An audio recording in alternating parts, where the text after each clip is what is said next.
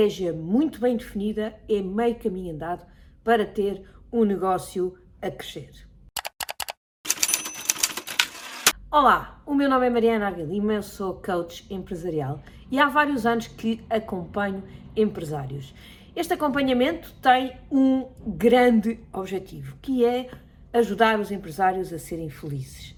E aquilo que eu percebi é que para os empresários serem felizes, há aqui dois grandes pilares eh, que temos que trabalhar juntos. O primeiro é, sendo empresários, conseguir que a sua empresa cresça e cresça de uma forma acelerada e também de uma forma sustentada. Portanto, trabalhamos muito aqui juntos o lado empresarial, o negócio, a gestão, a liderança, portanto, todas as componentes que, ah, na minha opinião, o vão ajudar a ter um negócio de excelência. Por outro lado, trabalhamos também uh, o lado mais uh, de, de gestão do seu tempo porque eu acho que é fundamental encontrar este equilíbrio, um equilíbrio saudável entre aquilo que é a nossa vida profissional e aquilo que é a nossa vida pessoal, social, a nossa saúde e, portanto, é, obviamente que o equilíbrio não é uma linha reta,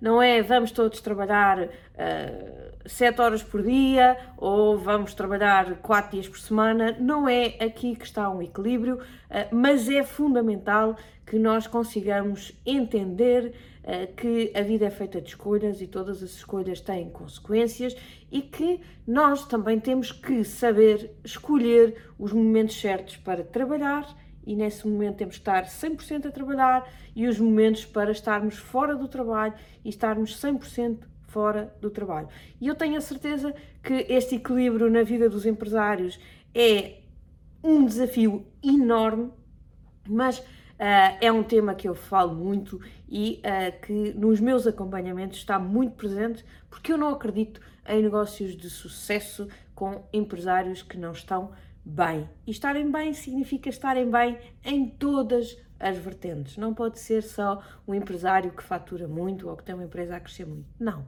Acho que uh, há aqui um todo que temos que completar. E, portanto, é muito à volta disso que é o meu trabalho. E, neste momento, uh, estamos aqui no início de um novo ano em que uh, tenho estado a falar sobre planeamento e sobre as quatro vantagens de fazer um bom plano uh, anual. Uh, e hoje venho-vos falar particularmente de uma dessas vantagens, que é quando fazemos um bom plano, uma das coisas que temos que pensar de uma forma muito concreta é a estratégia.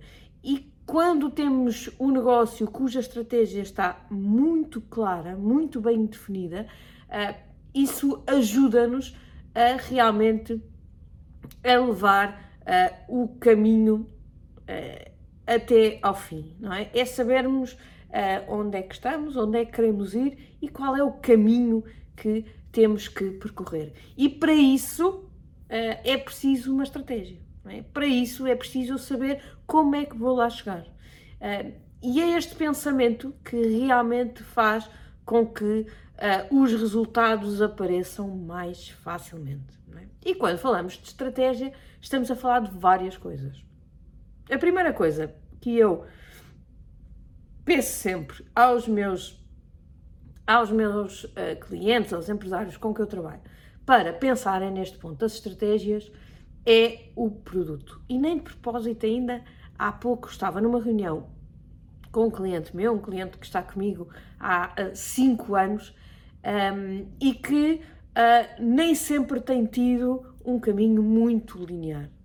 Esta estratégia que eu peço aos empresários que definam de uma forma clara, nem sempre tem estado muito clara uh, do ponto de vista da implementação. Ele tem ideias, tem muitas ideias, é um empresário efetivamente cheio de ideias e cheio de projetos, uh, mas muito, com alguma dificuldade em traçar um objetivo de longo prazo e depois fazer o caminho para lá chegar. Este uh, caminho tem sido um bocadinho tortuoso, um, com ideias às vezes um bocadinho momentâneas, uh, aquilo que eu chamo uh, muitas vezes deixar-se levar pela tentação do pastel de nata. É? O que é a tentação do pastel de nata?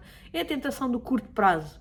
É? Este é um empresário, como há muitos, é? que tem alguma dificuldade em não estar sempre a inventar coisas novas. É? é? um empresário que tem alguma dificuldade em um, ficar na rotina. É? E isso leva a que uh, as coisas depois, no longo prazo, não apareçam de uma forma tão clara. Porquê? Porque muitas vezes, uh, quando estamos sempre a inventar coisas novas, acabamos por entrar aqui num círculo uh, um bocadinho. Um, que não, que não nos leva no, no melhor resultado de longo prazo. É? Aliás, um, uma das coisas, uh, no, no, outro dia estava a ouvir, um, estive com um empresário que não sei se conhecem, mas que uh, é o fundador do Fitness Up, uh, o Helder Ferreira, e uma das coisas que, uma das ideias que ele me passou e que eu registrei com, com muita clareza, um, que, que ele registrou como sendo um dos frutos do sucesso da, da marca e do crescimento dos ginásios, é exatamente um, o facto de ele ter testado um conceito, ter visto um conceito que funciona e a partir daquele momento defini-lo muito bem, testá-lo muito bem e a partir daí replicar dezenas de vezes aquele mesmo conceito que já funcionou. Uma das coisas que ele dizia era exatamente não estar a inventar em cada ginásio. É pegar naquele ginásio fazer outro, e outro, e outro, e outro, e outro. Sempre iguais. E agora que tem 32 e vai a caminho dos 35 ah, muito em breve, é pura e simplesmente, parece fácil, mas não é, eu sei, mas de qualquer forma, a, a simplicidade da, da, da facilidade do crescimento passa muito por fazer sempre a mesma coisa. E, e, também nos diz, não é, Jim Rohn, que é uh, práticas simples repetidas diariamente. É? Portanto, é exatamente esta simplicidade que nós temos que descobrir no nosso negócio. E isto chama-se estratégia. ok? Portanto, a primeira coisa que nós trabalhamos muito na estratégia é a parte do produto. É estabelecer uh, o que é que são os produtos principais, ou o produto, ou os produtos, mas uh, em que é que a minha empresa se vai focar. E porquê que isto é importante? Porque muitas empresas, quando começam a trabalhar, começam a ser a chamada manta de retalhos. Porquê? Porque eu até comecei a fazer uma coisa, mas de repente vem um cliente e pede-me outra, e depois vem outro e pede-me outra, e outra, e outra. Às tantas eu já estou a fazer um monte de coisas e algumas delas, se calhar, nem relacionadas. E algumas delas até para outros nichos de mercado que, entretanto, me bateram à porta a pedir uma coisa qualquer. Ok? E por isso é que é muito importante nós, de vez em quando, e normalmente fazemos isso no plano anual, olhar para aquilo que é a nossa, o nosso portfólio de produtos e categorizá-los entre aqueles que realmente são importantes, aqueles que fazem parte da nossa oferta principal e aqueles que são secundários. Aqueles que eu até posso ter, ou até quero ter um parceiro que os tenha, posso não ser eu, mas aqueles que eu quero oferecer aos meus clientes. Mas há uns que são meus, que eu quero comunicar, em que eu sou muito forte, em que são os meus produtos para ir buscar novos clientes ou para valorizar aqueles que eu tenho, não é? Portanto, é aqui que está o grande valor, e depois há aqui uns quantos com os quais eu vou viver, mas não me vou preocupar. Se vocês olharem provavelmente para o vosso, um, o vosso portfólio de produtos e se calhar se uh, fizerem uma análise de quais são os produtos que vos trazem mais receita e quais são os produtos que vos trazem mais margem, vocês vão se calhar rapidamente perceber a, a, a tal regra de Pareto, é? que diz que há 20% dos produtos que me trazem 80% das receitas. E, portanto, e 20% dos produtos que me trazem 80% da margem. E que se calhar não são os mesmos, ou pelo menos não são exatamente os mesmos. E portanto, vocês têm que olhar para estes dois universos e pensar, ok, então tendo que estes 20% são os que me trazem mais receita e estes 20% são os que me trazem mais margem, então quais são os meus produtos âncora, aqueles que eu quero mesmo comunicar muito à séria, aqueles uh, que, em que eu me quero focar, ok? Provavelmente vem daqui. Também pode, pode eventualmente ser algum produto uh, de entrada que vos sirva não para criar grande receita, nem para criar grande margem, mas para vos trazer mais clientes novos. Também pode acontecer, ok? Portanto, tentem perceber, obviamente, com estratégia, com pensamento, não é só uh, fazer aqui uma coisa em cima do joelho, uh, mas tentem perceber quais são os produtos que mais vos interessam.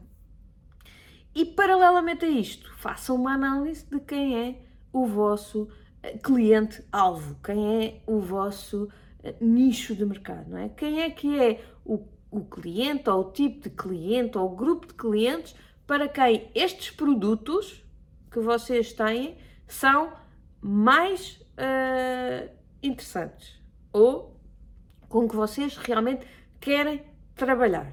Se vocês imaginem que vocês querem trabalhar com um grupo de clientes cujo produto ainda não é completamente uh, direcionado, podem ter eventualmente que fazer alguma transformação no vosso produto se quiserem atingir aquele nicho de mercado. Mas definam claramente quem é o vosso cliente. Onde é que ele anda, como é que ele se comporta, o que é que ele faz, que outros produtos é que ele consome, eh, o que é que ele valoriza. Isto é uma coisa importantíssima na vossa análise estratégica, porque assim vocês já sabem quais são os vossos produtos e quem são os vossos clientes, ok? Mariana, mas eu tenho mais do que um cliente-alvo. Ótimo. Então, definam dois nichos de mercado diferentes. Caracterizem-nos uh, o mais detalhadamente que possam. Porquê? Porque vocês provavelmente vão ter que conhecer bem estes dois públicos-alvos e vamos, vão ter que comunicar de forma diferente para cada um deles. Porquê? Porque uh, o discurso que eu tenho para um provavelmente não é o discurso que eu tenho para outro. As coisas que um valoriza não será certamente as coisas que o outro valoriza. E por isso a minha comunicação tem que ser muito direcionada para aquele cliente. Eu costumo dizer que nunca foi tão fácil falar com muita gente, não é? Hoje a comunicação, para ser abrangente, não custa nada, mas nunca foi tão difícil eu ser ouvida por uma pessoa.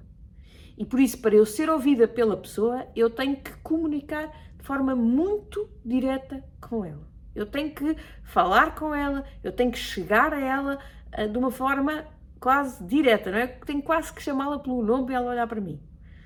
E por isso eu tenho que conhecer as características exatas daquele grupo. Se eu quero abranger vários grupos, já vou ter que ter uma comunicação muito mais genérica, já vou ter que falar de coisas de uma forma uh, muito mais alto nível e provavelmente não vou ter o mesmo sucesso. As pessoas não me vão querer ouvir se eu não uh, for mesmo ali ao tema que ela está disponível para me ouvir. E por isso é crítico que se eu tenho públicos-alvo identificados diferentes, então está tudo bem, eu tenho dois nichos de mercado, eu tenho duas comunicações uh, separadas para cada um, para que consiga atingir de uma forma direta este público e de outra forma direta também o outro público, ok? Portanto, isto é muito importante. Depois temos a outra, uh, o outro lado, não é? Que é o estudo da concorrência. Muitas pessoas dizem, ah, Mariana, está bem, mas eu não quero ser obcecado pela concorrência. Eu não quero que vocês sejam obcecados pela concorrência. Acho que nem é uma coisa boa. Nós não temos que andar atrás dos outros. Pelo contrário, nós temos que nos diferenciar uh, daquilo que está, uh, que já existe no mercado, para não sermos mais um. Mas para que isso aconteça, é fundamental que eu conheça a concorrência. Eu só me consigo diferenciar se eu realmente entender como é que os outros funcionam. É? Quem são os meus concorrentes? Uh, o que é que um, o que é que, como é que é o produto deles, quem é o público-alvo do, do meu, dos meus concorrentes, um, em que é que eles são muito fortes, em que é que eles são menos fortes, como é que eles uh, comunicam, que que tipo de mais-valias é que eles comunicam, quais são a, a forma deles chegar até aos clientes, enfim, conhecer muito bem cotas de mercado, não é? perceber quem são os concorrentes mais fortes, os concorrentes mais fracos, uh, se eles se valorizam pela qualidade, pelo preço, pelo serviço, pelo tempo de entrega, sei lá. Uh, há tantas formas de uh, cada um se diferenciar que eu preciso de entender não é? como é que os outros que estão no mesmo mercado que eu um, se posicionam. Atenção que quando nós pensamos em concorrência, podemos não estar a pensar só nas empresas que fazem exatamente o que eu faço. Neste mercado, muitas vezes, eu estou a concorrer pelo, uh, pela disponibilidade orçamental que o cliente tem. E, portanto, eu posso estar a concorrer com outros produtos que não sejam exatamente iguais ao meu, mas que correspondam à mesma necessidade e, por isso, com produtos alternativos, uh, possam, uh, de outra forma, mais cara, mais barata, com outras qualidades, a suprir a mesma necessidade. Um, Deixem-me dar-vos um exemplo que eu estudei há muitos anos, quando fiz o meu MBA, mas que acho que é uma ótima, um ótimo exemplo, que é o exemplo da Pizza. É? Quando nós olhamos para a Pizza Hut, uh, pensamos, é uma pizzaria, poderíamos ir analisar outras pizzarias. Claramente, o maior concorrente da Pizza não são outras pizzarias. O maior concorrente da Pizza Hut é o McDonald's, que vende um produto completamente diferente, mas que, uh, obviamente, que concorrem pelo mesmo mercado, pelo mesmo público e, portanto, um, é o maior concorrente. E, portanto, a Pizza Hut, quando faz uma análise da concorrência, tem que incluir, inevitavelmente, o McDonald's uh, na sua análise. E por isso, quando vocês forem olhar para a vossa concorrência, não se esqueçam de verificar outros concorrentes que possam eventualmente suprir a mesma necessidade, mas com um produto uh, diferente. Portanto, não estejam distraídos. Um, há um livro de um senhor chamado Andy Groove, que foi CEO da, da Intel e que tem um título que eu adoro, que é Só os paranoicos é que sobrevivem.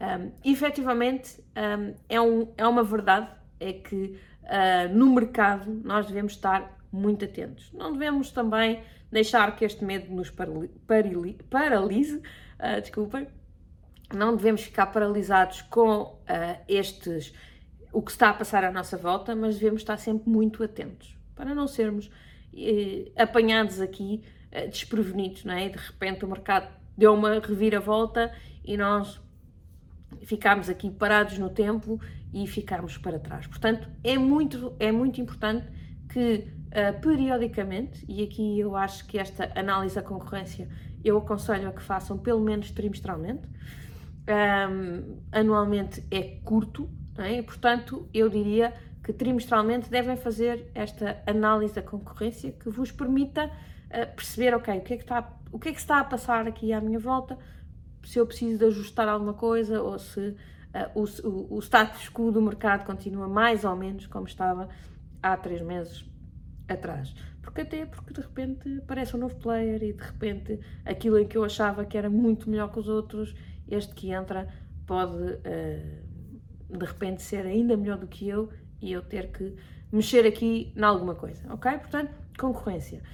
Último ponto e muito importante é agora o que é que eu faço com isto tudo, não é? Então já tenho os meus produtos, já tenho o meu cliente, já estudei a minha concorrência, então o que é esta estratégia? É, é encontrar a minha proposta única de valor, é perceber exatamente naquilo que eu me vou diferenciar.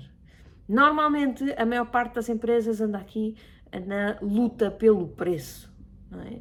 E esta luta pelo preço acaba por ser uh, uma luta de, de, de, derrotados, não é? Porque se eu faço mais barato, há certamente alguém no mercado com mais capacidade financeira, com maior dimensão que eu ou com outro negócio qualquer que acaba por suportar este também e que consegue fazer ainda mais barato. E depois eu vou ter que fazer mais barato e mais barato e mais barato. Isto é uma destruição completa do mercado. E por isso tudo o que sejam mercados em que a luta é única e exclusivamente pelo preço, eu vou-vos dizer, saiam daí.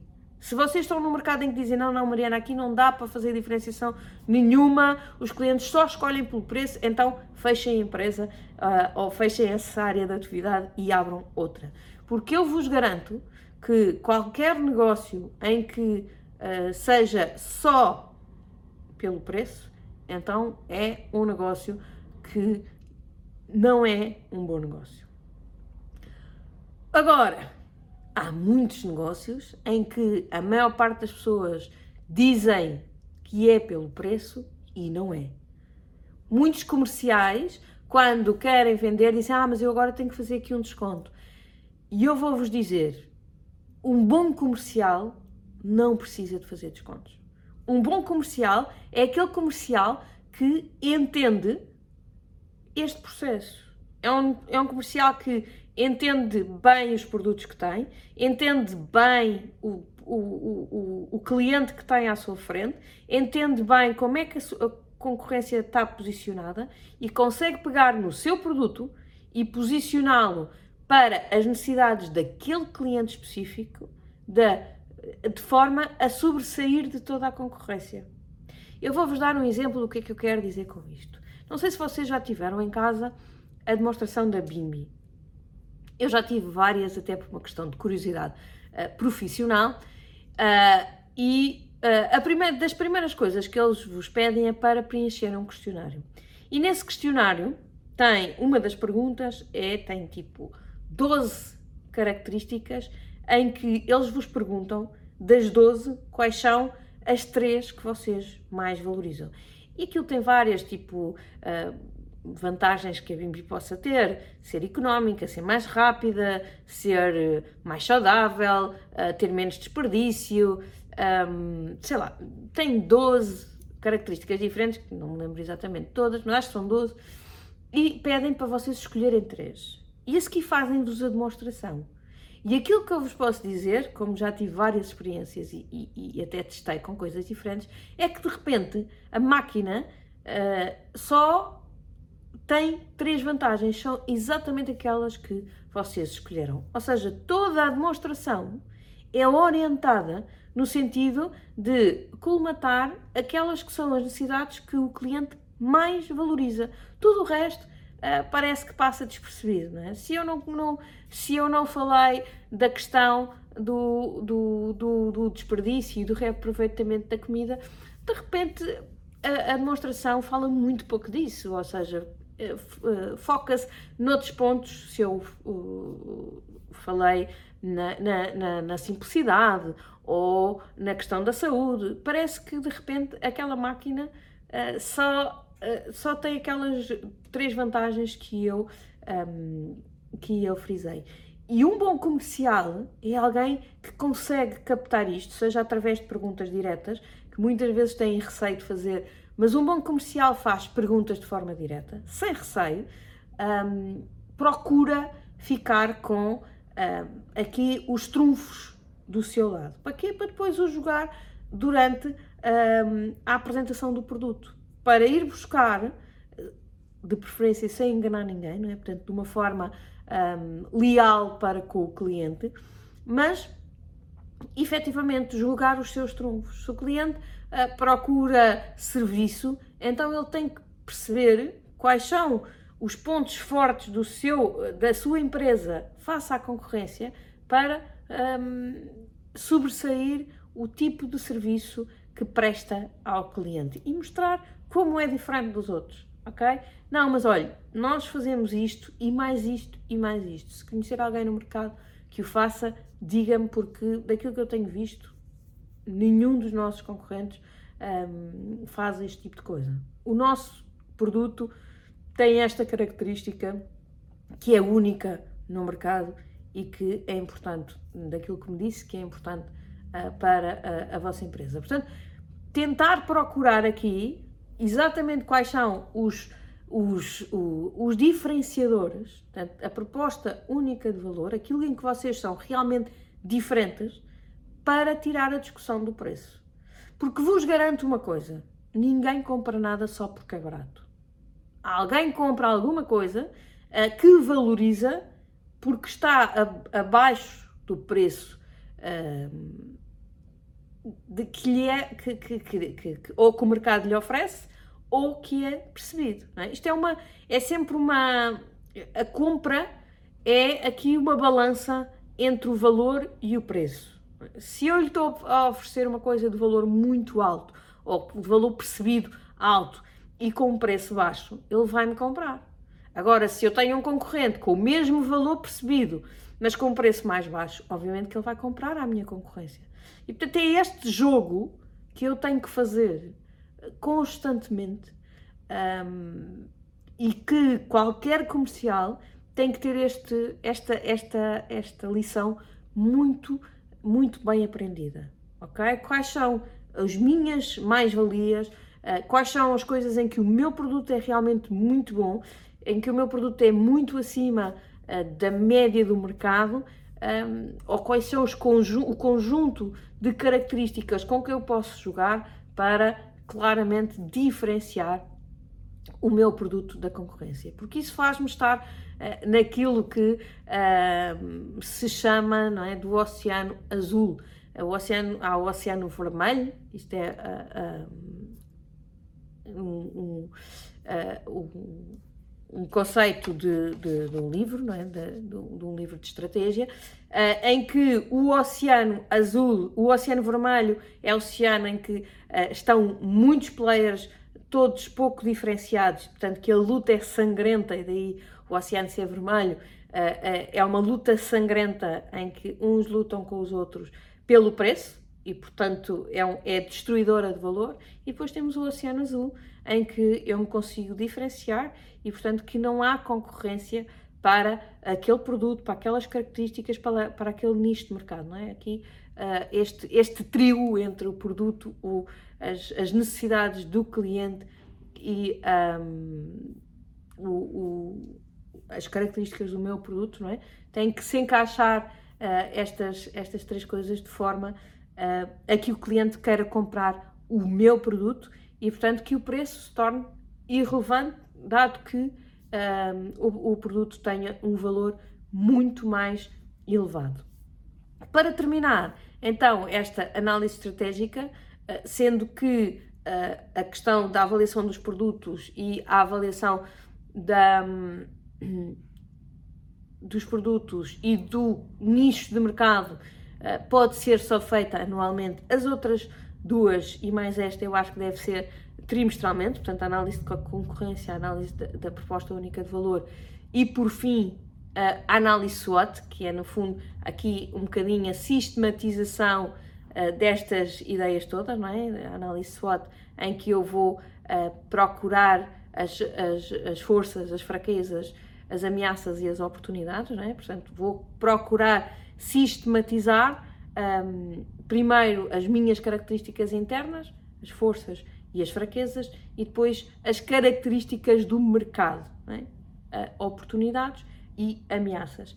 Esta análise SWOT eu aconselho também a que façam trimestralmente para fazer a, a tal análise, não só interna, mas como externa, para perceberem uh, o que é que está a acontecer e que novas ameaças ou oportunidades podem, podem estar a aparecer para que depois consigam atuar rapidamente sobre elas. E por isso é importante que façam esta análise uh, trimestralmente com esta estratégia, com, com o pensamento do, da vossa estratégia no vosso plano anual e depois trimestral, vocês ficam muito bem, bem preparados uh, para efetivamente agir da forma certa e obter os resultados que uh, vocês uh, desejam. Por isso, façam esta, este plano ou esta parte do plano, que é a parte estratégica, todos os trimestres para que consigam efetivamente estar